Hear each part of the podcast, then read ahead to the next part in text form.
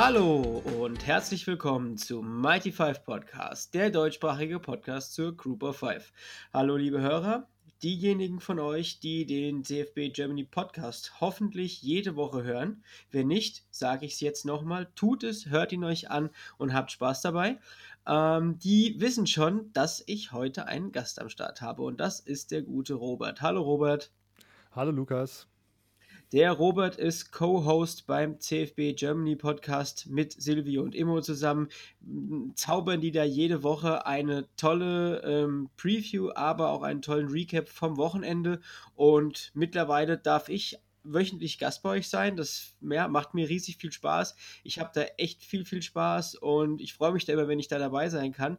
Und jetzt bin ich aber ganz froh, dass ich dich heute als Gast gewinnen konnte. Und naja, du bist ja nicht ganz so, ähm, ja, aus, ähm, wie will ich sagen, Ach, jetzt fällt mir das Wort nicht ein. Auf jeden Fall, du bist ja heute nicht nur Gast, um über die kommenden Spiele am Wochenende zu reden, sondern du bist auch Gast, weil wir über ja, eine Conference sprechen wollen, die jetzt zurückkehrt. Und das ist die Mountain West. Im Oktober sind die endlich wieder da. Ähm, und in meinen Previews hatte ich dann noch zwei Teams nicht gemacht, weil ja, mitten in meinen Previews kam dann die Absage der Saison und dann fand ich das ziemlich unsinnig.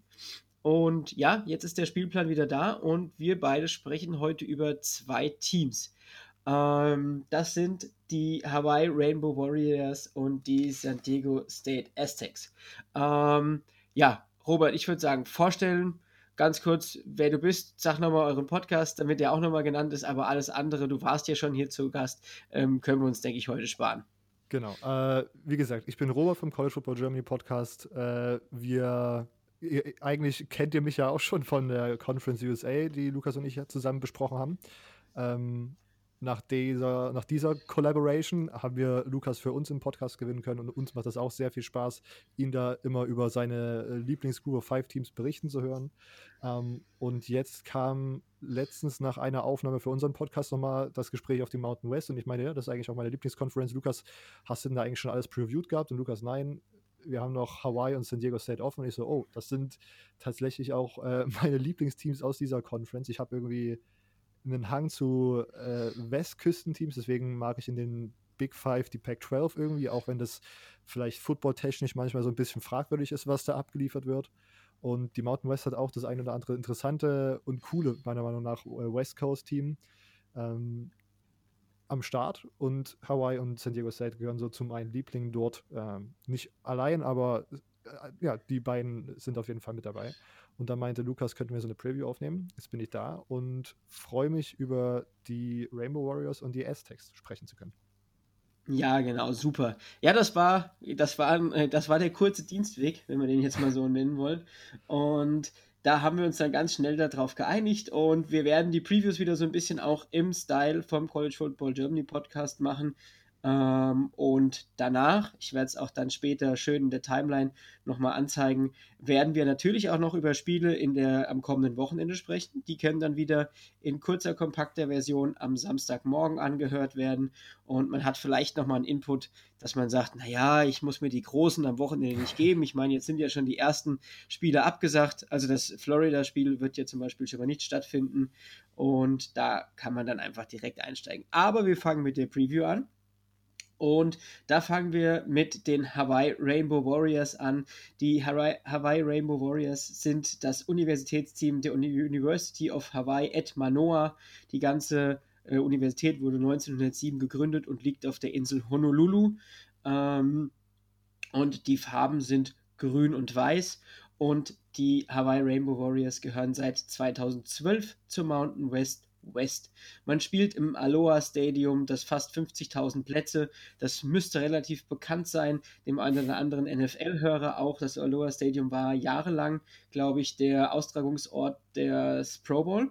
Mhm äh, in tollem Wetter, aber es klingt doch einfach schön. Und insgesamt gehen 17.800 Studenten an die Universität und berühmte Spieler. Und jetzt kommt so ein bisschen, ähm, ja, mein Äh, mein NFL-Einfluss dazu sind natürlich Jalani Tawai, der Linebacker, den die Detroit Lions in der zweiten Runde in 2019 der Draft gedraftet haben. Dann der gute Cole McDonald, der dieses Jahr von den Titans gedraftet wurde, ein Quarterback. Dann äh, Nick Rolovic war selbst Quarterback, ist jetzt HC äh, Head Coach bei Washington State. Der war bis letztes Jahr noch bei Hawaii, aber da werden wir gleich noch kurz drüber schnacken. Und Ken Niumata Lolo, der auch da Quarterback war bei Hawaii und heute sehr erfolgreicher Head Coach bei Navy ist. Nur mal um ein, zwei berühmte Spieler beziehungsweise Absolventen zu nennen.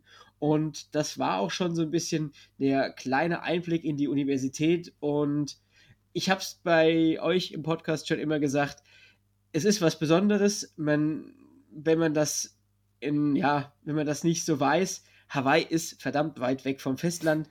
Wir sind einfach da bei zwei bis drei Stunden Zeitverschiebung. Das liegt quasi mittig zwischen den USA und zwischen Japan. Deswegen war das auch damals der Angriffspunkt für die äh, Flotte, also für die Flugzeuge der Japaner im Zweiten Weltkrieg, also Pearl Harbor. Wer da den Film schon gesehen hat, das ist auch alles Hawaii. Da wurde da, wurde da die US ähm, Navy Base zerstört. Und ja, ist einfach weit weg, aber natürlich eine wunderschöne Insel. Und ja, und jetzt sprechen wir mal über die Unimannschaft an dieser wunderschönen, in dieser wunderschönen Insel. Und ich glaube, Robert, du kannst auf jeden Fall was zu einem Highlight und zu einem Lowlight-Game sagen im letzten Jahr.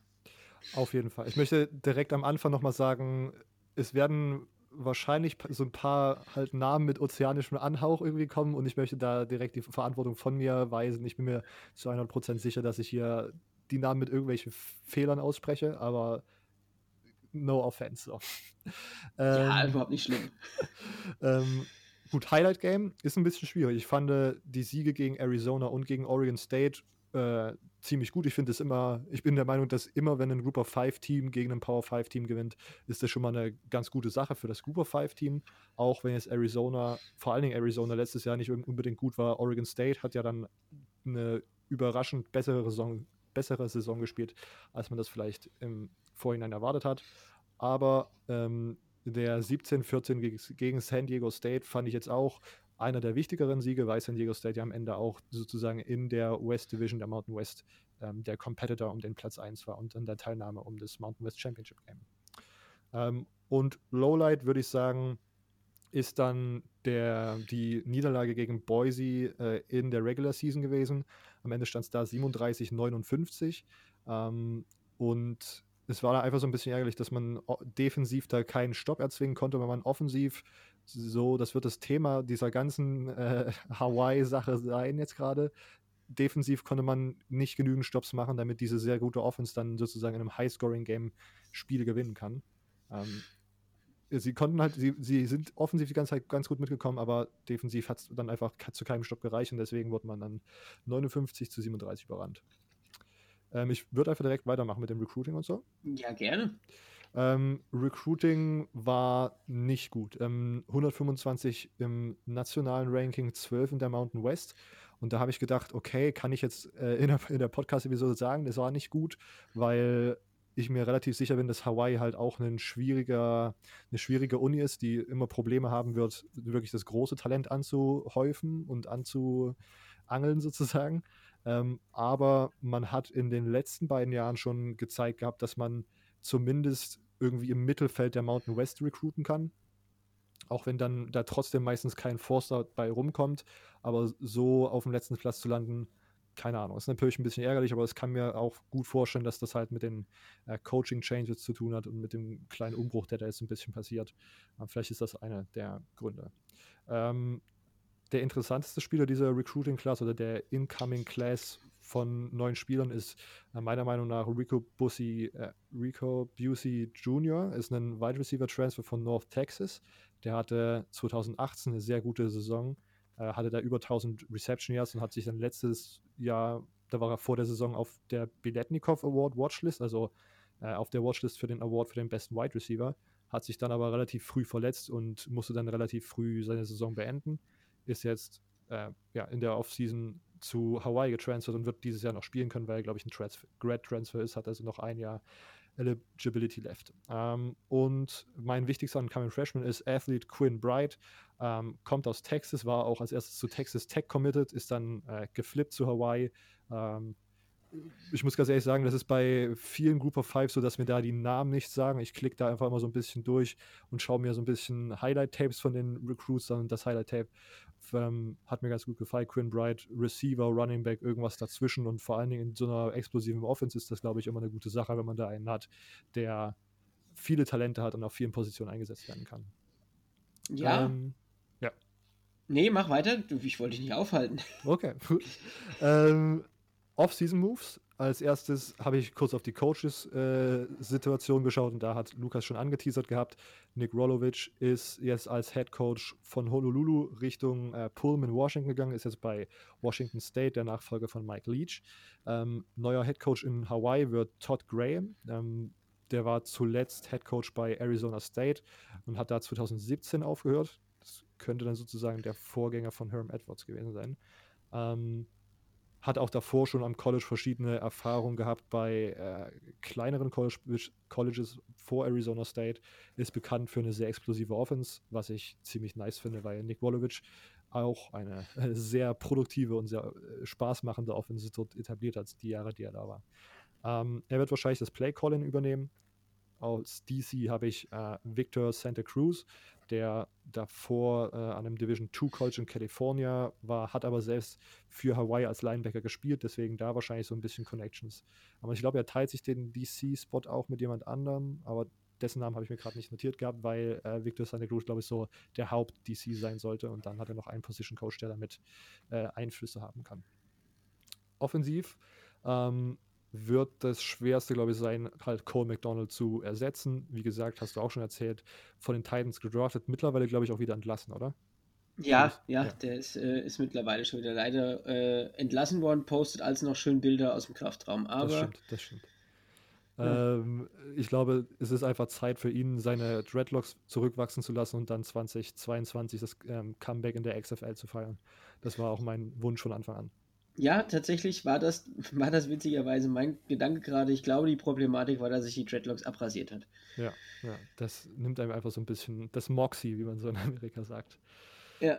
Ähm, das wird aber gar nicht mal so ein großes Problem, glaube ich, den Quarterback zu ersetzen, weil man hat mit Chevin Cordero einen Sophomore, der letztes Jahr schon ganz unter ganz komischen Umständen irgendwie aufs Feld kam ich habe das dann letztes Jahr wurde, hat uns das irgendein Zuhörer mal geschrieben gehabt, was in Hawaii los ist, und da musste ich so ein bisschen Recherche machen und irgendwie war Nick Rolovic mit der Performance, mitten in der Saison mit der Performance von Cole McDonald nicht so 100% zufrieden und hat dann seinen Freshman-Quarterback äh, raufgeworfen, der dann auch ziemlich gut gespielt hat und dann auch irgendwie in Fourth Quarters einfach mal so ein paar Comeback-Siege geholt hat. Ähm, und sah da tatsächlich ziemlich gut aus. Also ich glaube, das wird gar nicht mal so ein großes Problem. Ähm, der größte, das größte Fragezeichen oder das größte Problem, was ich sehe, ist, ähm, dass man das Wide Receiver Duo Cedric Bird und Jojo Ward ersetzen muss. Beide äh, zusammen hatten irgendwie über 2200 Rushing, äh, Receiving Yards und 21 Touchdowns. Also das ist auf jeden Fall viel Produktion, was da ähm, verloren geht. Auf der anderen Seite, letztes Jahr hatte man drei Receiver, die über 1000 Yards hatten.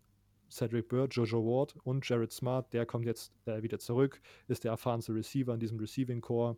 Ähm, aus dem Bauchgefühl würde ich auch sagen, das ist eine gute, also ist auf jeden Fall ist ein sehr guter Spieler und dann mit der Ergänzung von Busey Jr. aus North Texas kann das auf jeden Fall wieder ein sehr explosives äh, Wide Receiver Duo werden und so wie ich die Offense einschätzen würde, könnte ich mir auch vorstellen, dass da einfach noch ein Dritter wieder dazukommt und wieder für massig Yards dann noch äh, sich anhäuft. Ähm, auf Running Back bekommt man seinen Leading Rusher zurück. Ähm, der hat letztes Jahr schon, äh, es ist Miles Reed, hat letztes Jahr 900 Yards und 8 Touchdowns gehabt. Ähm, guter Running Back, nicht Elite würde ich sagen, aber guter Running Back. Ähm, O-Line bekommt man vier Starter zurück, drei davon haben 20 plus Spiele gestartet. Also ich glaube, die Offense wird wieder Spaß machen, die Offense wird wieder feuern. Das sollte dieses Jahr, glaube ich, nicht das Problem werden, auch wenn man viele Coaching-Changes hat.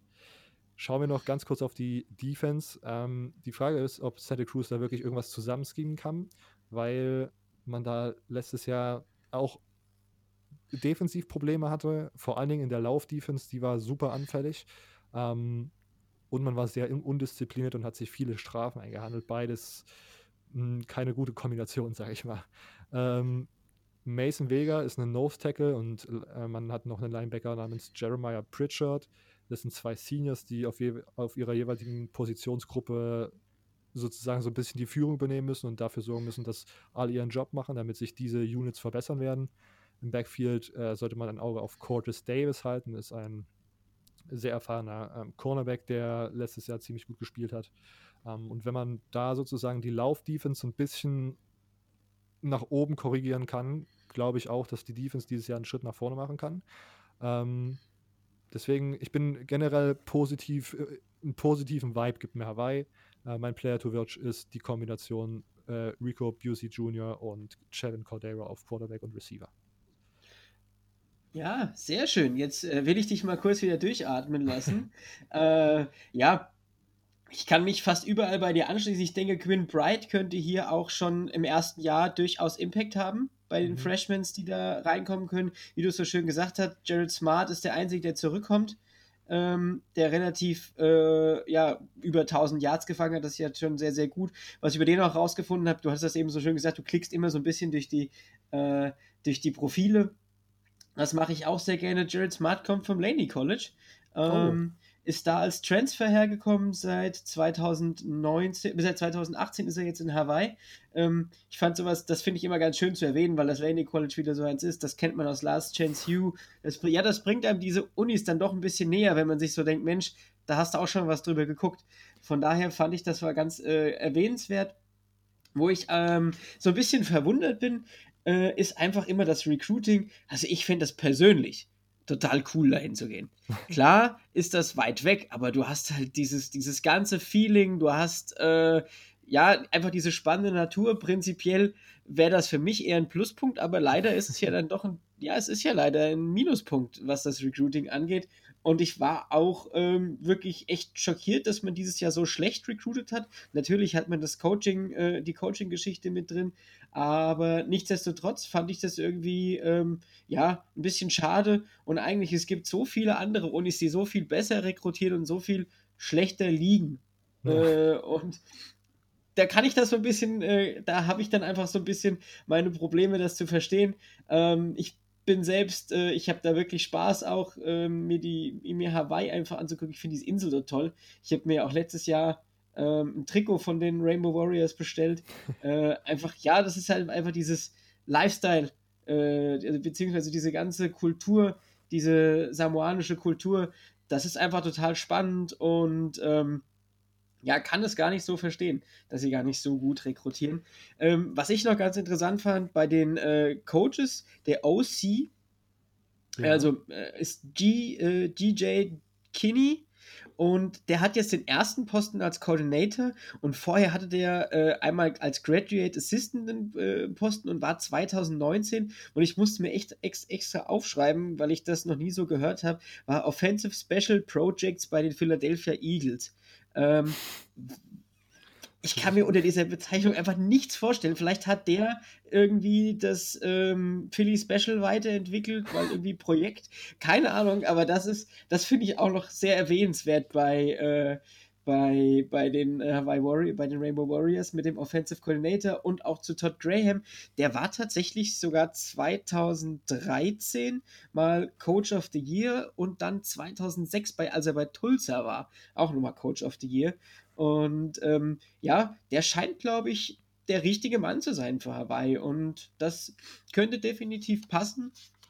Und wen ich noch in der Defense habe, das war das Einzige, was ich mir, wo wir nicht gleich waren bei dem, was wir aufgeschrieben haben, war Nickelback, Kai Kanishiro, der Redshirt Sophomore, der letztes Jahr schon drei Interceptions gefangen hat. Ich glaube, der könnte auch definitiv einen Impact haben und könnte der Defense einfach schon, auch weil er jetzt in seinem dritten Jahr ist als Redshirt Sophomore, vielleicht auch ein bisschen helfen. Und welche beiden Spieler hast du als Games to Watch aufgeschrieben? Als äh, Player to Watch oder als Games? Äh, Games to Watch. Games to Watch.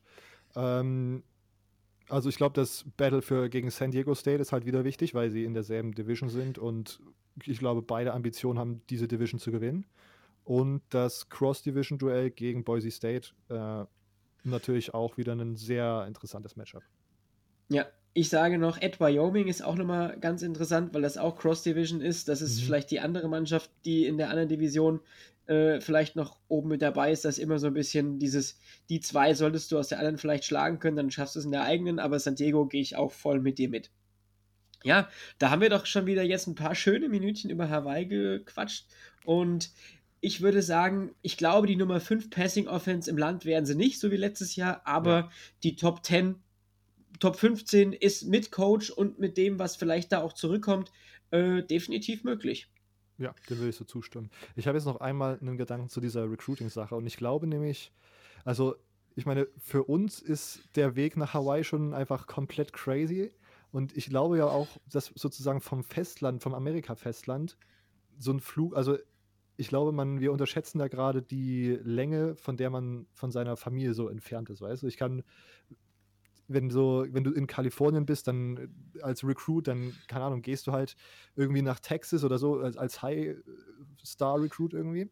Und dann fliegst du halt irgendwie, keine Ahnung, vier Stunden oder was, wenn, wenn du eine gute, eine gute Verbindung hast von, von, keine Ahnung, Alabama in deinen Heimatort in Kalifornien. Aber nach fucking Hawaii ist halt trotzdem noch mal ein gutes Stück, so. Ja, definitiv. Glaube, ja, und ich ist, ja, und ich, also ich finde das auch immer lustig, wenn man so sieht, dass dann irgendwelche Texaner sozusagen nach Hawaii gehen, weil das finde ich dann ziemlich, also die, finde ich, das ist einfach ein Vibe, man geht einfach so nach, nach Hawaii, um zu studieren. Ähm, aber ich glaube, es ist halt wirklich einfach schwierig, Leute davon über, zu, zu überzeugen, so weit von der, weg von der Familie zu gehen und so abgelegen dann zu studieren. Ja, das stimmt. Ich denke, das ist ja auch einfach da so, ich, wie schon gesagt, das war auch mehr bei mir diese, dass ich ja, sage, so ein schöner Ort, warum will man da nicht hin? Aber das sind, man darf es ja nicht vergessen, es sind immer noch junge Männer und wenn man dann irgendwie vier Stunden von der Familie weg ist, das ist schon nicht ohne ja. und ich kann das auch verstehen, ja. definitiv. Aber trotzdem ein schöner Place to be. Ja, auf jeden Fall. Da letztes Mal, als ich da war, habe ich so über äh, ähm, über Florida Atlantic geschwärmt, was die für, was die aber ihrem Social Media Auftritt immer posten mit so den ganzen Palmen und den ganzen Beach Vibes und so. Auch hier Empfehlung bei, äh, bei Instagram für, bei Hawaii das Follow da zu lassen, weil die, immer wenn es da irgendwelche, irgendwelche Volleyballspieler, irgendwelche Tennisspieler machen da irgendwie wir zeigen wir euch mal den ganzen Tag, was wir so machen. Und dann ist das halt wirklich so ein Student-Athlete-Lab, aber einfach in so einer kompletten, also in so einer Hawaii-Kulisse, was ja komplett, was wirklich irgendwie mind-blowing ist, dass man einfach auf so einer Insel, wo, man, wo die meisten wirklich eigentlich nur hinfahren, um Urlaub zu machen, dass die dort einfach studieren und ja, einfach ja, fast professionell Sport machen wollen. Finde ich ja. immer sehr absurd und sehr, sehr cool. Ja, genau. Sehr cool. Ähm, und dann würde ich sagen, gehen wir direkt weiter zu dem eben angesprochenen Konkurrenten. Mhm. Und das sind die San Diego State Aztecs. Ähm, die Aztecs sind das äh, Universitätsteam der, wie soll es anders sein, San Diego State University. Und die Universität wurde 1897 gegründet. Da gehen ungefähr 35.000 Studenten an die Uni. Und naja, es liegt in San Diego in Kalifornien. Ja, jetzt sind wir wieder schön an der Westküste im warmen Kalifornien. Man spielt im Dignity Health Sports Park. Ähm, der fasst insgesamt 27.000 Zuschauer. Die Farben sind Scarlet und Black. Und ja, bei den berühmten Absolventen habe ich jetzt heute mal so ein bisschen aufgeteilt zwischen Spieler, äh, zwischen Leuten, die da an der Uni waren, beziehungsweise da Coaches an der Uni waren und zwischen äh, Spielern, die da auch selbst gespielt haben. Die Spieler, die selbst gespielt haben, ist der berühmte St. Louis Rams Running Back Marshall Falk. Ähm, und aktuelle Spieler sind Richard Penny von den Seahawks und Nick Bowden, der Fullback von den Lions. Ähm, aber wer auch Coach war, das fand ich ganz interessant, war einmal John Madden, der Namensgeber für äh, das Madden-Spiel, und Sean Payton war auch Assistant äh, Coach bei den San Diego Aztecs. Das fand ich mal ganz interessant, dass man da auch mal solche großen NFL-Coaches ähm, dann in kleinen Assistant-Posten an einer äh, ja, Group of Five Schule hatte. Ähm, ich würde jetzt sagen, ich überlasse dir wieder so ein bisschen den nächsten Teil und ja, ergänzt dann gleich einfach nur noch ein bisschen. Sehr gut, sehr gut. Ich wäre tatsächlich, wäre Covid dieses Jahr nicht gewesen, hätte ich mir mit höher, hoher Wahrscheinlichkeit wahrscheinlich ein San Diego State Spiel live angeschaut. Ähm, aber danke dafür, Covid. Wann war, ähm, wann war die, wann wäre der Plan gewesen? Wann wärst du hingeflogen? Ähm, wir wären im September, irgendwie Ende September geflogen. Ich wüsste noch nicht, äh, der Schedule war noch nicht so richtig draußen und deswegen, aber wir wären in San Diego, hätten wir Stop gemacht und da, naja. naja. Sehr schade. Kleine Träne rollt. Ja. ähm, San Diego State, letztes Jahr 10 und 3 gegangen. Ähm, mal schauen, wie das dieses Jahr wird. Highlight Game letztes Jahr war, hier habe ich jetzt einfach mal das Power 5 Spiel genommen. Man hat äh, gegen UCLA 23 zu 14 gewonnen. UCLA letzte Saison ja, ich sag mal, schwach gestartet, am Ende dann vielleicht doch besser gewesen, als man das vielleicht am Anfang dann erwartet hätte. Ähm, Lowlight Game war dann die Niederlage gegen Hawaii oder die Niederlage gegen Nevada. Da wollte ich mich nicht so richtig entscheiden, weil äh, beide in der eigenen Division. Hawaii ist dann ja der erste in der Division geworden und Nevada der dritte. Also es wären Spiele gewesen, die man ja gut und gerne mal gewinnen hätte können. Ähm, Recruiting. Ganz gut oder sogar, vielleicht sogar sehr gut. Ähm, man ist 95. im National Ranking und Dritter im Mountain West Ranking. Ähm, man hat sich einen interessanten Transfer geholt. Lucas Johnson, ein Dual Threat Quarterback von Georgia Tech, der vielleicht auch schon eine Rolle dieses Jahr spielen wird. Ähm, wichtigster Incoming Freshman ist, äh, oder besser gesagt, der Freshman, von dem mir das Tape am besten gefallen hat, ist Outside Linebacker Koba Fuamatu. Ähm, der hat mir ganz gut gefallen auf Tape. Und in dieser Defense ist es, glaube ich, immer ganz gut, wenn man so ein bisschen, also diese Defense ist ziemlich, ziemlich interessant. Ähm, Off-Season-Moves. Coaches. Man hat einen neuen Head Coach bekommen. Brady Hoke übernimmt als Head Coach von äh, Rocky Long. Der geht jetzt an seine Alma Mater zurück als New Mexico DC. Ähm, Brady Hoke äh, hat schon ausreichend Erfahrung. 2011 bis 2014 war er zum Beispiel Michigan, Michigan Head Coach ähm, und hat auch da also vor Michigan, glaube ich, zwei Saisons für San Diego State mal als Head Coach ähm, gecoacht. Ähm, der neue Offensive Coordinator ist Jack Heklinski, ähm, war äh, länger unter Hoke tätig, genauso wie Kurt Maddox. Ähm, das ist der DC, der war jetzt bei äh, Eastern Kentucky, aber davor auch beim äh, im Staff von Hokie. Sag mal, denkst du, das heißt Hoke oder Hokie? Hokie. Okay, Hokie. Äh, war im Staff von Hokie zum Beispiel auch bei Michigan. Ähm, hier interessant, ich glaube sogar, ich, also Zach Arnett ist, ein, ist der ehemalige ähm, San Diego State DC, der die letzten Jahre da wirklich sehr, sehr gute Arbeit geleistet hat. Äh, sehr, sehr gute Arbeit geleistet hat, um das nochmal zu betonen. Ähm, der das ist vielleicht so jemand, den man auch mal im Auge behalten sollte, weil der macht gerade aus einer Mississippi State Defense, wo viele erwartet hätten, dass die um einiges schlechter aussieht, wirklich eine sehr, sehr gute Defense. Äh, schematisch sowie spielerentwicklungsmäßig sieht es tatsächlich ganz schön geil aus, was er da in Mississippi State macht. Ähm, also da vielleicht mal mit San Diego State Bezug nochmal ein Auge drauf halten. Ähm, kommen wir als erstes zur Offense. Offensiv war man letztes Jahr echt nicht gut dabei. Man hat nur 21,2 Punkte im Spiel und 343 Punkte pro Spiel gemacht. Ähm, damit gehört man in beiden Kategorien zum relativ, äh, re relativ weit unten in die 130 Teams der FBS. Ich glaube 112 da bei den Punkten und 110 da bei den Yards, also nicht gut. Der neue Quarterback wird wahrscheinlich Carlson Baker, ähm, Sophomore, der letztes Jahr gegen BYU schon mal äh, gespielt hat. Aber es wurde gesagt, also die haben auch relativ viel Spring Practice tatsächlich machen können und das war so die äh, Sache, die man mitnehmen könnte, dass Carlson Baker wahrscheinlich übernimmt. Aber es wurde trotzdem gesagt, äh, Lucas Johnson, der Transfer Quarterback von Georgia Tech, will man nicht ausschließen, dass er nicht auch irgendwann mal auf dem Spielfeld steht, weil ähm, mobile Quarterbacks in dem System von San Diego State wohl gut aussehen können. Wenn man da bei, bei, mobilen Quarterbacks kann man ja so ein bisschen rumexperimentieren und mal ein paar äh, experimentelle Spielzüge callen mit anderen Leuten auf der Quarterback-Position. Ähm, was man jetzt schauen muss, Lukas hat, du hast es bei den Absolventen ja schon mal kurz erwähnt gehabt. San Diego State ist eigentlich dafür bekannt, dass die immer einen oder meistens einen sehr guten Running Back haben, der auch massig Yards und ordentlich Stats sozusagen einfach anhäuft. Der letzte war Rashad Penny, der mittlerweile äh, bei den Seattle Seahawks ist und in meinem Dynasty-Team auf der IR-Liste verkümmert.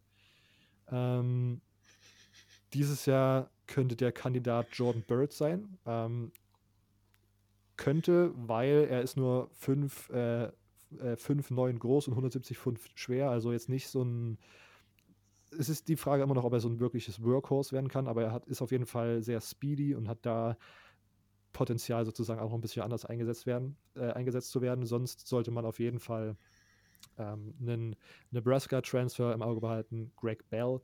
Ähm, der könnte auch spannend sein, aber vielleicht, ja, es hörte sich noch nicht so richtig, aus dem, was ich mich jetzt gerade informiert habe, war es sich noch nicht so richtig absehbar, wie oft der tatsächlich eingesetzt wird. Ähm, der spannendste Passempfänger sind die Wide Receiver äh, Kobe Smith und Jesse, Ma Jesse Matthews ähm, und Tight End Daniel Bellinger waren glaube ich, auch bei den Receiving Yards Leaders letztes Jahr mit dabei und also haben jetzt auch schon ein bisschen Erfahrung gemacht. Ähm, in der O-Line bekommt man drei Starter zurück und Santa Dominic Godino, der auch, der letztes Jahr nicht gestartet hat, aber irgendwie 14 Starts davor schon hatte. Also auch wieder eine sehr erfahrene O-Line und ich glaube, das ist schon mal eine ganz gute Voraussetzung für ein Team, was gerade so ein bisschen um, umbricht mit neuem Quarterback und so weiter in der Offense. Ähm, also ich glaube, dass hier in der Offense wirklich viel davon abhängt, wie man das Quarterback-Play improven kann ähm, und wie sich das alles so fügt in der Offense. Defensiv war da das letztes Jahr sehr, sehr interessant. Also es war, die Defensive war wirklich das Prunkstück des Teams. Ähm, sie war die beste Scoring, beste Rushing und beste Total Defense in der Mountain West, was ich ziemlich erstaunlich fand oder nicht erstaunlich, ziemlich äh, beeindruckend fand.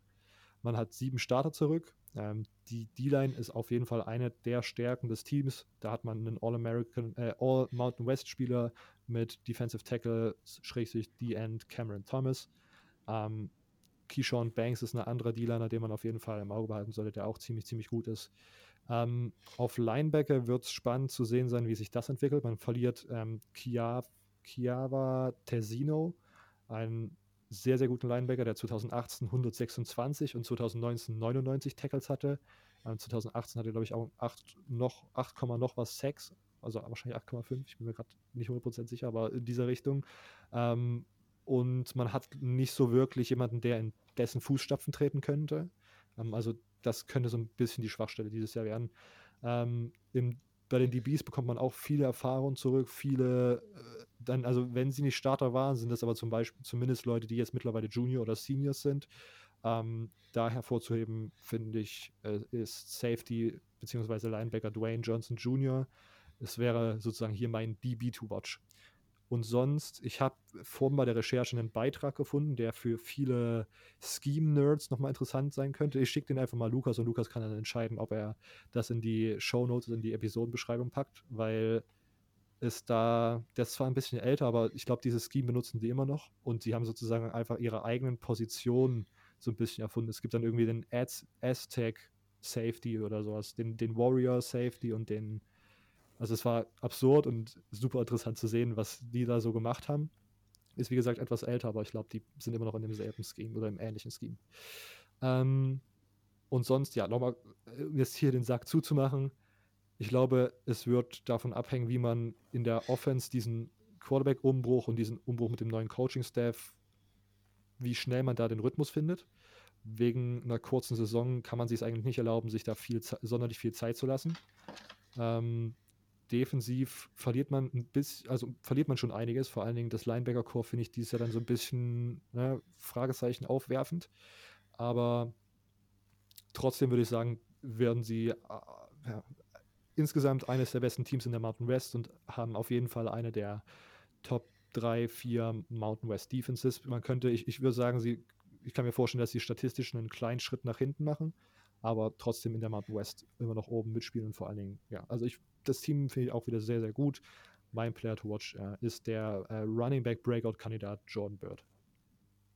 Sehr cool, ja. Ähm, das war mir auch bei der Recherche, gerade auch die Defense war mir da wirklich ins Auge gesprungen. Also, sie spielen auch eine, eine 3-3-5 mhm. äh, in, ihrer, in ihrer Aufstellung her. Also, die spielen auch mit relativ viel, viel, Defensive Backs auf dem Feld. Und um deine, ja, deine Lobeshymne von eben einfach nur noch mal ein bisschen zu untermauern, also, man war national mit 12,7 äh, Points per Game zugelassen, die Nummer 2. Man war national, wir sprechen immer noch von national, von 130 Teams, mit 75,4 Yards per Game Rushing zugelassen, die Nummer 2. Äh, man hat gut dann national 44 gegen den Pass mit 212 Yards, aber mit insgesamt 287,8 Yards total war man national die Nummer 5. Ja, also natürlich spielt man vielleicht nicht dieselben Gegner wie jetzt große Power 5 Teams, aber nichtsdestotrotz finde ich, muss man das erstmal so hinbekommen Und da war ich auch sehr beeindruckt, gerade auch von den Spielern. Und ich habe dann zum Beispiel mir auch das Tape von äh, Cameron Thomas angeschaut. Also er spielt jetzt laut der Depth Chart, die ich äh, heute gefunden habe, nochmal als Nose Tackle.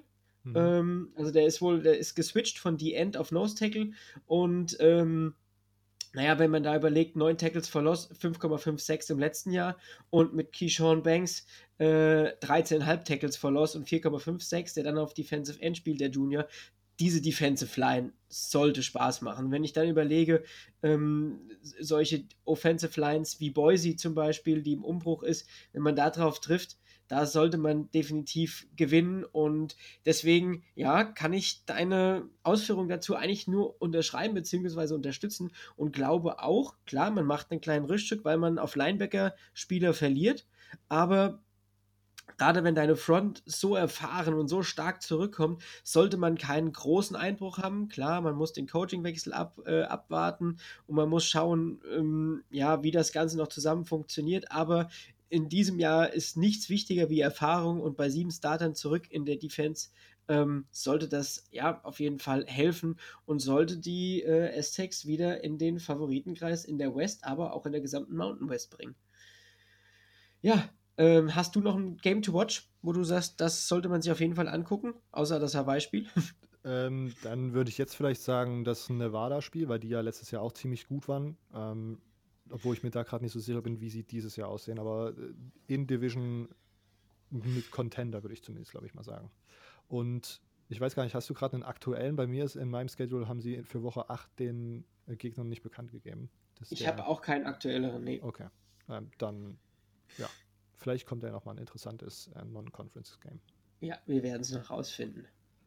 Ja, genau. perfekt. Das war mega, mega cool. Und wer über die anderen Mountain West Teams noch was erfahren möchte, guckt einfach bei mir im Podcast.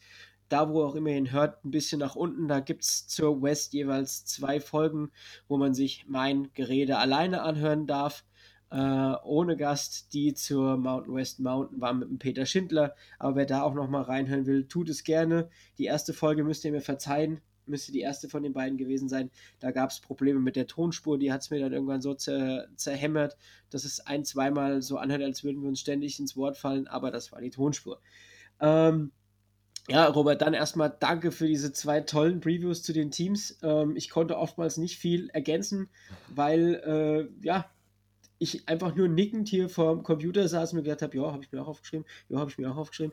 Ähm, aber ich denke, das ist ja auch gar nicht mal so schlimm. Gerade jetzt vor der Saison ist das ja immer noch mal was, wo man, wo wir auch teilweise gar nicht den Insight haben, ähm, wie die Trainingscamps ablaufen. Wir können uns dann nur aufs Internet und auf die diversen Medien ähm, ja, beschränken, die wir da haben. Man kann klar die, die Presse lesen, man kann auf der Uni-Seite noch ein bisschen was nachlesen, aber den ganz kompletten Insight werden wir gar nicht hinbekommen, weil wir da nicht vor Ort sind. Ja, dann ähm, würde ich sagen, machen wir jetzt bei, Achtung, jetzt dauert es noch drei Sekunden, genau bei 38 Minuten den Break ähm, und gehen in die Preview für Week 7. Mhm. Ähm, wer da schon mal zwei Top-Spiele hören möchte, sollte bitte auch jetzt nochmal in den äh, College Football Germany Podcast einschalten. Da irgendwo bei einer Stunde paar 20, glaube ich, ich weiß es nicht. Ähm, Gibt es auch, auch Group of. Das ist übrigens auch als Timestamp. Also wenn man sich sozusagen nur die äh, Group of Five anhören möchte, kann man in der Episodenbeschreibung den Timestamp finden, drauflegen und sich nur die Group of Five anhören. Also, jetzt wissen es alle. Genauso werden wir es auch hier machen oder ich werde auf jeden Fall die Uhrzeit wieder einfügen, sodass ihr auch ganz entspannt dann den Samstagmorgen noch unsere kurze Preview hören könnt. Ähm, wir hatten eigentlich vier Spiele geplant, aber ein Spiel ist leider schon wieder postponed. Ähm, Tulsa gegen Cincinnati. Das Spiel findet dieses Wochenende nicht statt, deswegen sind es noch drei entspannte Spiele, aber das soll dem Ganzen keinen Abbruch tun, weil diese Spiele haben es in sich. Unter anderem hatten wir letzte Woche schon über, bei euch im Podcast vor allem, über ähm, den ersten Auftritt von Houston gesprochen. Houston ist back. Und Houston hatte gegen Tulane durchaus das ein oder andere Problem.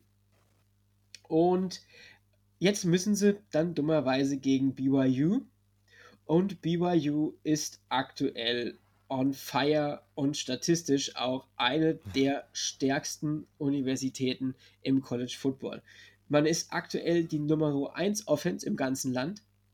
Ähm, mit 358,7 Yards Passing pro Spiel ist man die Nummer 6 und 227 Yards ähm, Rushing pro Spiel die Nummer 14. Aber ähm, zusammengerechnet ist man halt einfach die 1, weil es kein Team in der, ja, in dem, im Mittel besser schafft. Und dazu ist man die Nummer 2 Defense im ganzen Land. Und mittlerweile sind ja jetzt nicht nur erst ein paar Conferences drin, sondern mittlerweile ist ja auch immer mehr an äh, Conferences schon zurück. Und in der Defense lässt man aktuell 143 Yards, 7 im Passing Game zu und 70,7 gegen den Run. Mit dem Passing ist man damit auf Platz Nummer 4 und im Rushing auf Platz Nummer 6. Also BYU ist on fire. Und ja, was sagst du zu dieser Mannschaft?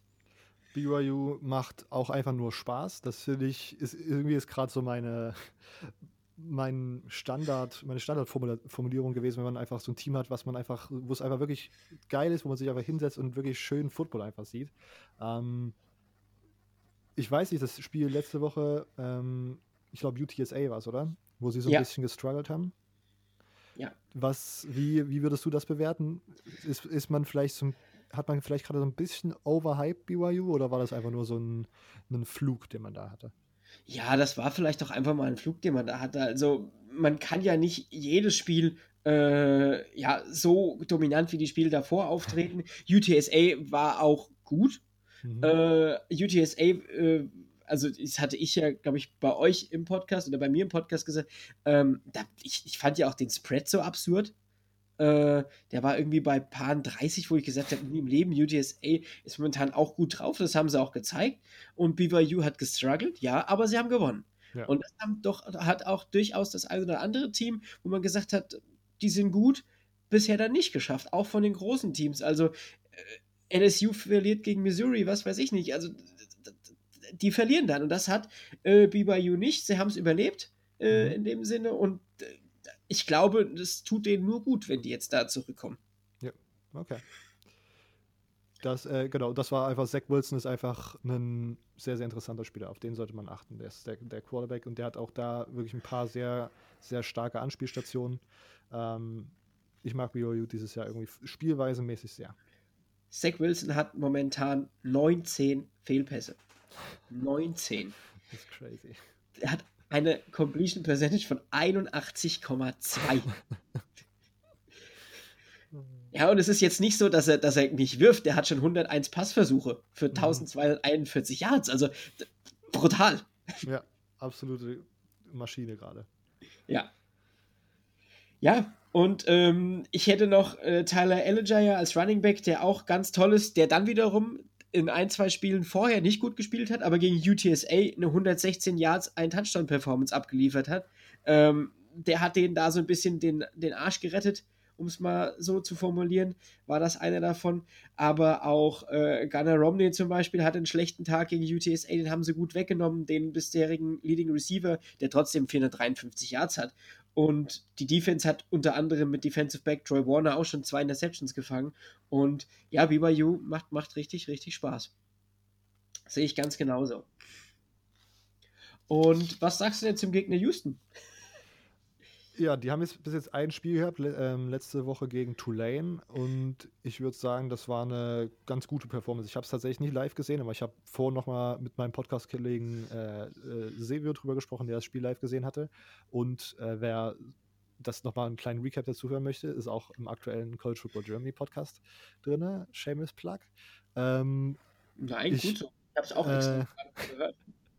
ähm, Genau, also defensiv fand ich das ganz gut, was sie gemacht haben. Ähm, aber auch auf der anderen Seite Tulane ist irgendwie, also sehr run-heavy und sie haben halt den, das einfach komplett dominiert, haben dann irgendwie insgesamt 70 Rushing Yards zugelassen, was ich ziemlich krass finde.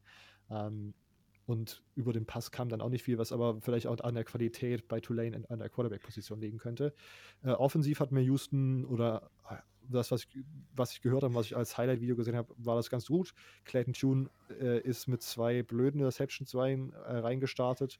Ähm, aber sonst, man hat Marquez Stevenson, einen Receiver, der über 100 Yards hat in seinem ersten Spiel und einen Touchdown. Ähm, Mulbakar ist ein Running Back, den wir öfters mal im Podcast erwähnen. Der hatte zwei Rushing Touchdowns. Ähm, Houston ist auch was, wenn die eine gute Saison haben, macht es auch Spaß. Dana Holgerson ist ja ein äh, Air Raid, einer aus dem Air Raid Baum stammender, ein aus dem Air Raid Baum stammender Coach. Ähm, und der macht das tatsächlich, glaube ich, noch ein bisschen smarter tatsächlich als Mike Leach. Der äh, lässt den Run dann nicht einfach komplett und streicht ihn da, sondern es gibt, wie gesagt, Situationen, wo man auch gut mal einen Lauf machen kann und über sein Ego drüber springen kann. Das muss Mike Leach jetzt auch gerade in der SEC lernen. Dana Holgerson, wenn er die Spieler hat und wenn das Team hinter einem steht, wenn man das mal so kleine, kleine Augenzwinkern an die letzte Saison, wo es dann auf einmal so komische, komische Gerüchte gab, ähm, dann ist das auch ein gutes Team. Ich glaube, es kommt dann darauf an, dass, also vor allen Dingen BYU's Defense ist dieses Jahr auch wieder absolut genial drauf. Und ich glaube, da darf man sich dann halt einfach nicht so viele Turnover erlauben und muss möglichst ähm, fehlerfrei spielen. Wenn man sich da, also Houston hatte fünf Turnover gegen, gegen Tulane und das ist äh, gegen Tulane vielleicht noch kein Neckbreaker, aber gegen so eine BYU-Defense und so ein BYU-Team insgesamt kann das dann ganz schnell ganz doof enden. Ja, das ist, äh, ja, kann ich, dir, kann ich dir nur recht geben. Und man muss auch überlegen, Clayton Tune hat sich im Spiel gegen Tulane sogar noch 4-6 dazu eingefangen. Ähm, das, ja, das ist auch sowas, das darf der O-Line auch nicht passieren, jetzt gegen, ähm, die BYU Defense, die ja auch sehr, sehr gut drauf ist und die auch Pass und Lauf verteidigen kann. Ich habe es eben gesagt, also man ist da wirklich in der nationalen Spitze mit drin und das sollte definitiv ein schweres Spiel werden, obwohl natürlich gerade Marquez Stevenson ähm, wieder tiptop drauf ist und ja, Kyle Porter, der Texas Transfer, war auch solide für 57 Yards und einen Touchdown. Und ja, ich bin gespannt. Ähm, der Spread ist bei minus 5 BYU. Ähm, was glaubst du? Ähm, ich habe tatsächlich auf meinem Sportwettenkonto direkt schon minus 6,5 BYU genommen, weil ich ziemlich überzeugt bin, dass sie diese Woche sich einen Comeback holen können. Und dass, ich glaube, es wird kein krasses Shootout, aber ich kann mir gut vorstellen, dass sie irgendwie mit zwei Touchdowns Abstand gewinnen, weil offensiv ist das nochmal ein ganz anderes Level als Tulane und defensiv, glaube ich, können die da wirklich Probleme machen. Ja, da gehe ich auch mit. Also ich habe auch hier dick unterstrichen BYU. Also ich hatte jetzt eben nochmal auf ESPN die Stats, äh, die, die Spreads ja. mir angucken, die waren bei minus 5. Aber da gehe ich auch äh, ohne zu zögern mit. Äh, ich glaube, Houston, wenn sie nochmal so eine Performance abliefern, gerade was die ähm, Turnover angeht, wird das sehr unschön. Und dann könnte es auch passieren, dass BYU sie überrollt. Aber ich sehe BYU momentan als das definitiv beste Independent-Team. Ähm, dadurch, dass mhm. Notre Dame ja nicht independent ist in dieser Saison. Und BYU, äh, ja, ist aber auch ein Contender für die Top 20 am Ende der Saison oder auch Top 15. Wenn die Big Ten und die ganzen anderen auch wieder zurück sind, wird es vielleicht ein bisschen schwieriger, einfach auch, weil die Gegner fehlen, aber ähm, wenn man hier gegen Houston gewinnt, das wäre schon mal sehr, sehr gut. Ich glaube, das, was am Ende zwischen BYU und der Top 15 äh, Bewertung liegen würde, ist dann einfach der Strength of Schedule. Wie gesagt, war halt durch Covid dann schwierig. Äh, ich habe es auch, glaube ich, hier schon mal erzählt und auch im CFB Germany Podcast, die hätten diese Saison einen, einen Regular Season äh, Schedule gehabt, der sehr, sehr knackig geworden wäre mit sehr vielen Pac-12-Teams. Das wäre nochmal was anderes gewesen. Ähm, obwohl man natürlich auch diskutieren könnte, wie gut das für ein Strength of Schedule ist, wenn man viele Pac-12-Teams hat. Ähm, aber jetzt, also ich, ich finde es gut, dass sie nochmal gegen Boise State und gegen San Diego State. Ach, warte, das, das war das, das, das Loch, was uns da im Schedule hat, oder? Boise State und San Diego State spielen beide nochmal gegen BYU. Ja, stimmt. Ja, ja, ja, ja, ja, ja. ja, ja. Aber das sind nochmal zwei Spiele, die dann am Ende der Saison sehr, sehr interessant werden und dann ausschlaggebend dafür sein könnten, wie das am Ende das Ranking aussieht. Stimmt, ja, ja, ja, ja, das war das Loch, das hatte Silvio schon bei euch in der Folge irgendwie im Kopf gehabt, ja, äh, als wir drüber genau. gesprochen haben. Und ich hab's, äh, ja, genau. Perfekt. Nee, gut, dann sind wir uns ja relativ einig und jetzt kommen wir auch schon zur, ähm, zum nächsten Spiel und das finde ich auch sehr spannend, weil hier sind wir bei einem 3 und 0 und bei einem 2 und 1 Team und das ist Marshall, äh, Marshall gegen Louisiana Tech. Marshall steht aktuell 3 zu 0. Die App State Besieger gegen die Louisiana Tech University. Und auch hier, finde ich, kann man langsam schon mal so ein bisschen in die Stats reingehen, jetzt wo die ersten Spiele gespielt sind. Ähm, und wir sprechen hier von der acht besten Rushing Offense äh, bei Marshall und der Nummer 10 im ganzen Land und der Nummer 6 Defense im ganzen Land. Also auch Marshall bisher sehr, sehr gut, kann man nicht anders sagen. Man lässt äh, nur 174 Passing Yards und 91 Rushing Yards pro Spiel zu. Und das sollte Louisiana Tech definitiv Probleme bereiten, weil Louisiana Tech spielt zwar in Ordnung, aber man ist natürlich weit davon weg, äh, in den Sphären wie Marshall zu sein. Also man ist nur die Nummer 39 Offense. Gerade gegen den Pass ist man aber relativ gut bei der Nummer 24.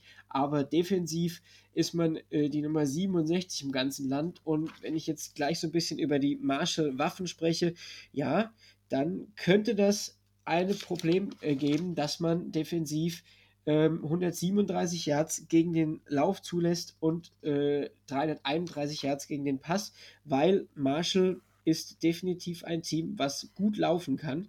Äh, und das hat auch die Waffen dafür mit Brandon Knox, der Running Back, der schon 330 Yards geschafft hat, fünf Touchdowns dazu.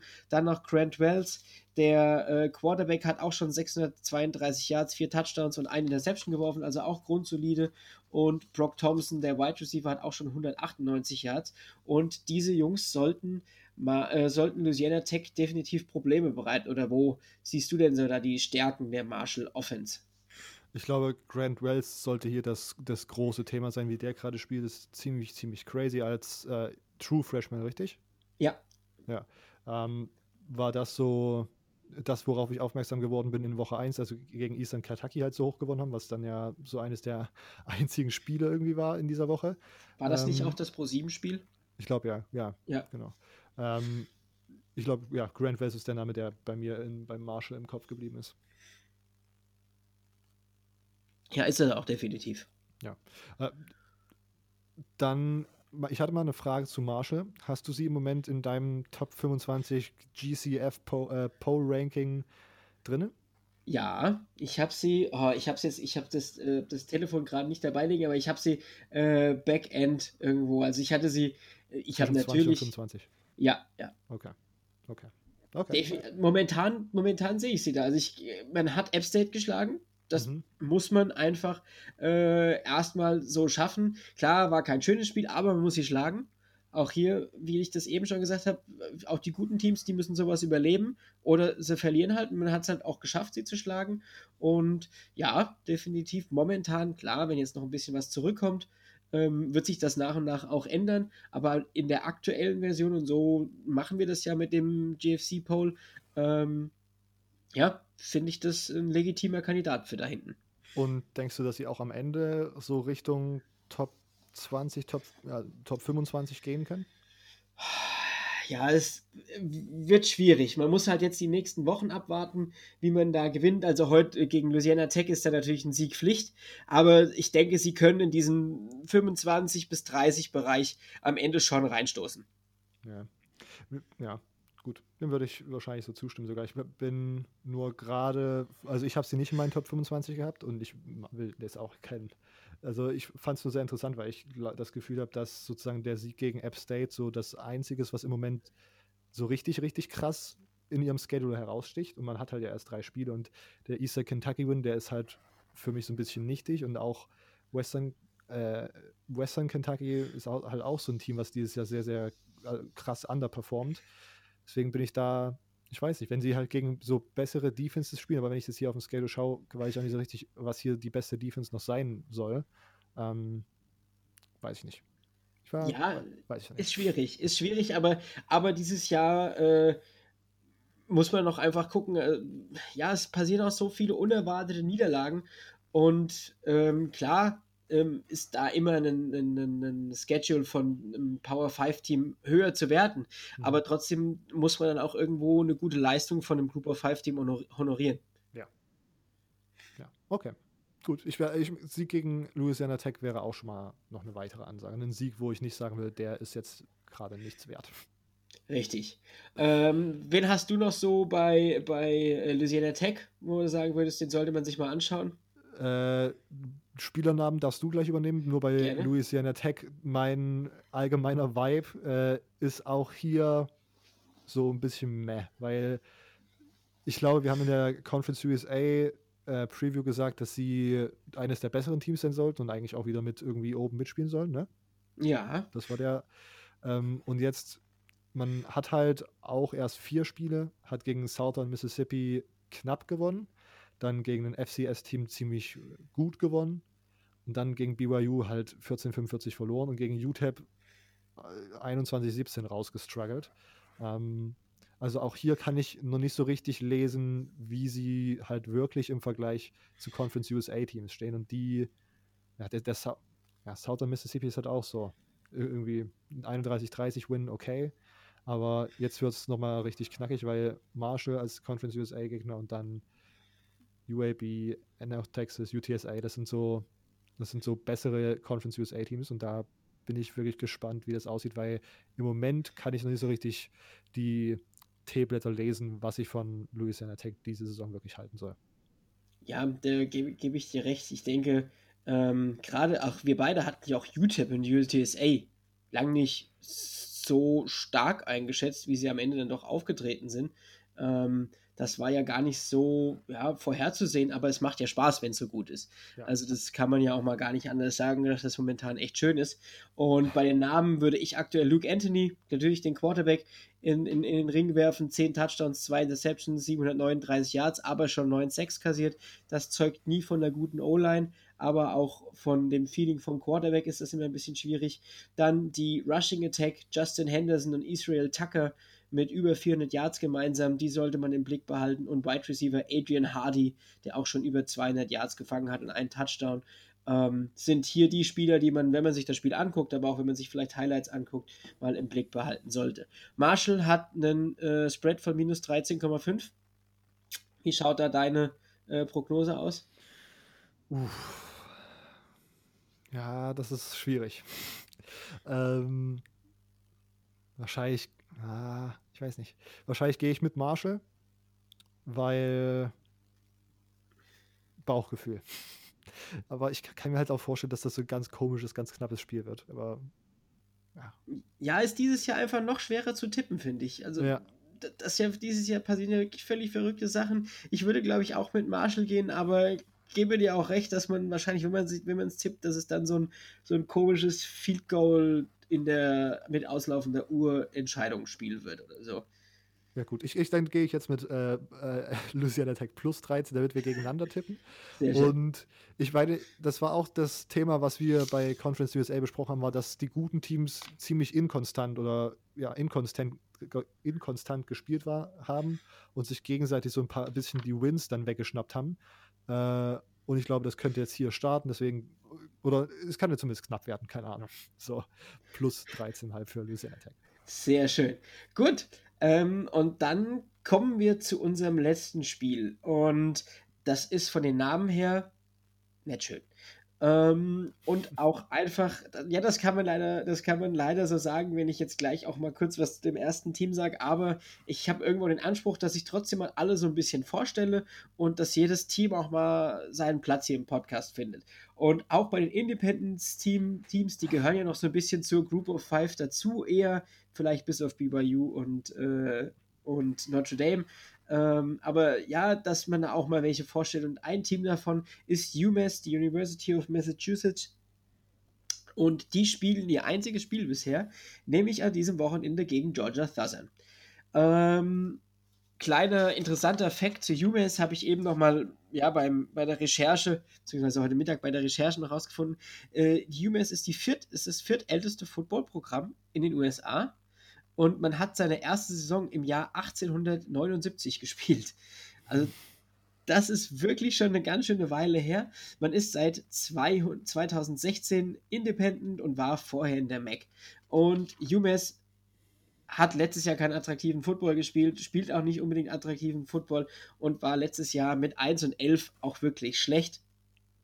Nichtsdestotrotz finde ich einfach, müssen wir mal ganz kurz die mal so drei Namen werfe ich jetzt mal in den Raum. Das ist einmal Quarterback Andrew Brito, der letztes Jahr 93 von 170 Bällen angebracht hat für 830 Yards, 7 Touchdowns, 6 Interceptions. Also das ist keine gute Ratio.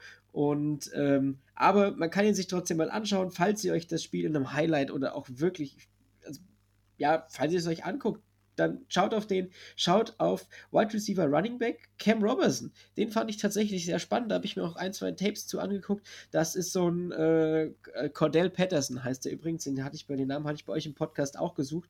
So ein äh, Wide Receiver Running Back Hybrid. Letztes Jahr hat er noch Running Back gespielt. In der Depth Chart steht er jetzt als Wide Receiver, der letztes Jahr 355 Yards Rushing gehabt hat, zwei Touchdowns und 59 Receiving Yards. Den könnt ihr euch anschauen. Der macht echt Spaß. Ähm, finde diese Spieler sowieso ähm, immer ganz cool. Und Wide Receiver Jeremiah Johnson, letztes Jahr 272 Yards und zwei Touchdowns. Erwartet nichts, nichts Großes, aber ähm, ich wollte es hier trotzdem mal hier in der, in der, im Podcast erwähnt haben, einfach auch, dass man auch solche Unis hat, die ja mittlerweile auch, UMass ist ja schon länger nicht mehr unbedingt von Erfolg gekrönt, aber die ja trotzdem immer noch im FPS-Bereich spielen. Das darf man dann trotzdem nicht vergessen.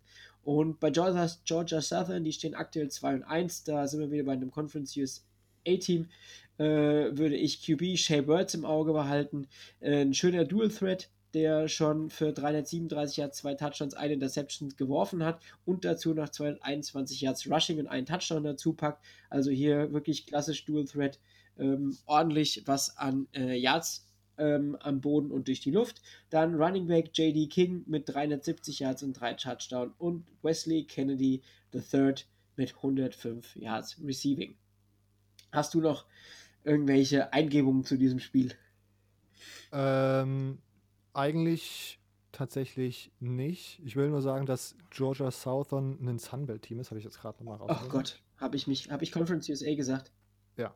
Aber alles, kein Problem. Ähm, das, was JD King ist ein, ist ein interessanter Spieler. Ähm, das Spiel gegen Louisiana, wo sie dann in Overtime, glaube ich, verloren hatten, stimmt's? Ja.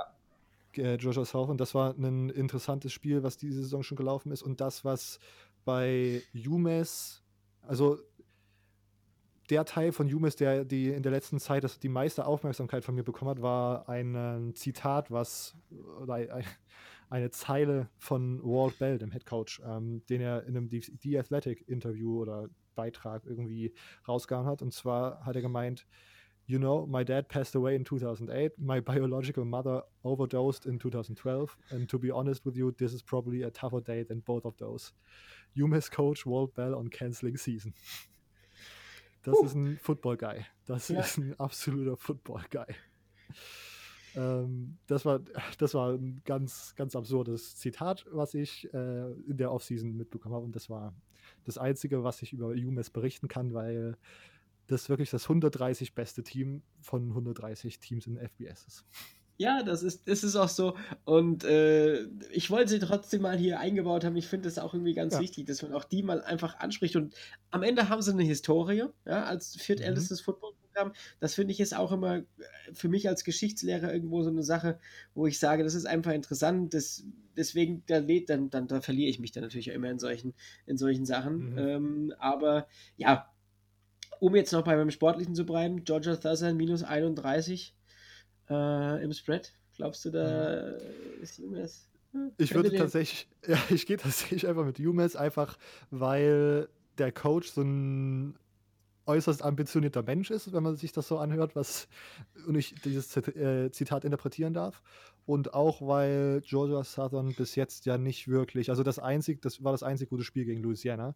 Ähm, und ja, ich weiß nicht, die anderen Spiele gegen Campbell war es, glaube ich, noch. Das haben sie auch so mit ein paar Punkten Unterschied gewonnen. Ähm, und was war, weißt du gerade noch das dritte? Ach, nee, gerade nicht. Ich hab's Auf nicht jeden offen. Fall alles, alles sehr knapp irgendwie. Und ich bin, keine Ahnung, dann gehe ich einfach mal mit äh, UMass plus 31. Ja, dann ja. gehe ich mit Georgia Southern minus 31. Ähm, perfekt. Ähm, wie schon gesagt, Tulsa gegen Cincinnati wäre das vierte Spiel gewesen. Das fällt leider ins Wasser. Und jetzt zum Abschluss. Heute Nacht lief's.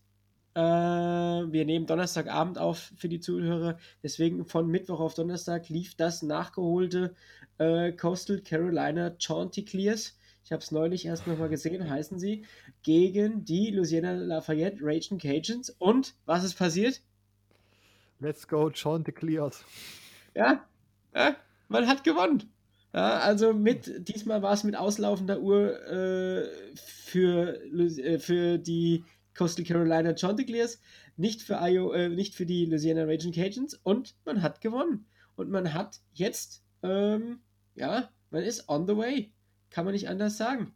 Die Sunbelt gehört Coastal Carolina. Es wird spannend zu sehen sein, weil äh, die ja in unterschiedlichen Divisions sind, äh, wurde dann öfters während der Übertragung gesagt, dass sie wahrscheinlich nochmal aufeinandertreffen könnten im Championship Game, stimmt's? Ja. ja. Die ja, haben ja das beibehalten. War, habe gut getippt. Äh, Big Brain Tipp. Ja, ja. Sehr cool. Nein, also war, ähm, wer da auch mal in die Highlights reingucken will, ich habe es heute Morgen auch mal kurz in die, in die kurzen geschafft erst. Aber war ein schönes Spiel. Hat Spaß gemacht, kann ich nicht anders sagen. Ich glaube, ich schaue mir nachher noch heute Donnerstagabend noch das ganze Spiel an, äh, weil das wirklich sehr, sehr entertaining gewesen sein soll. Ja, genau. Gut, und dann mit einer kleinen äh, Cook-Empfehlung zum Abschluss würde ich sagen, sind wir jetzt bei über einer Stunde. Ähm, die Kaffeefolge kommt dann, ja, ja, passt mit ein bisschen mehr als über 20 Minuten ins, in die Bücher. Die Preview liegt bei 38 Minuten, also hier kann man sich das Ganze schön aufteilen. Und Robert, ich bedanke mich hat wirklich viel Spaß gemacht. Äh, war, war schön auch zu sehen, wie viele Notizen dann noch oftmals gleich sind. äh, ja, das ist ja aber auch nichts, ist ja auch nichts Verwerfliches. Und ich freue mich, dass ich dann bei euch nächsten Dienstag, nächsten Mittwoch wieder dabei bin. Und ich freue mich auf jeden Fall, wenn ich einen von euch in nächster Zeit bestimmt auch mal wieder als Gast bei mir begrüßen kann. Na klar, davon gehen wir mal aus. Vielen Dank, dass ich da sein durfte, dass wir über die Mountain West geredet haben. Ähm, ja, wenn das jetzt sozusagen samstags rauskommt oder freitags, dann wünsche ich euch Zuhörer natürlich einen guten Spieltag. Ja, tschüss. Ciao.